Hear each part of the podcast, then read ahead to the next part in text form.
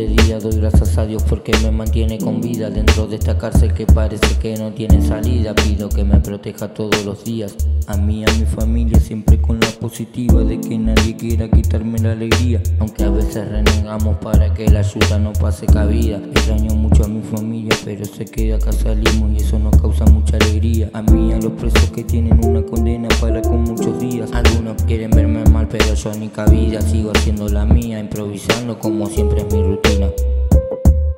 Esperando ese traslado para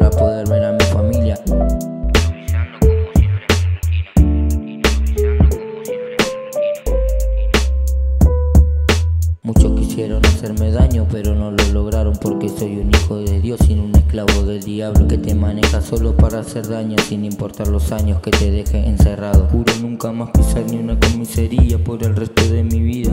Estoy perdiendo el tiempo y el amor de mi familia. Sigo agradecido porque sigo con vida, no es lo mismo que estar afuera disfrutando la vida. Doy gracias a Dios porque sé que nos cuida.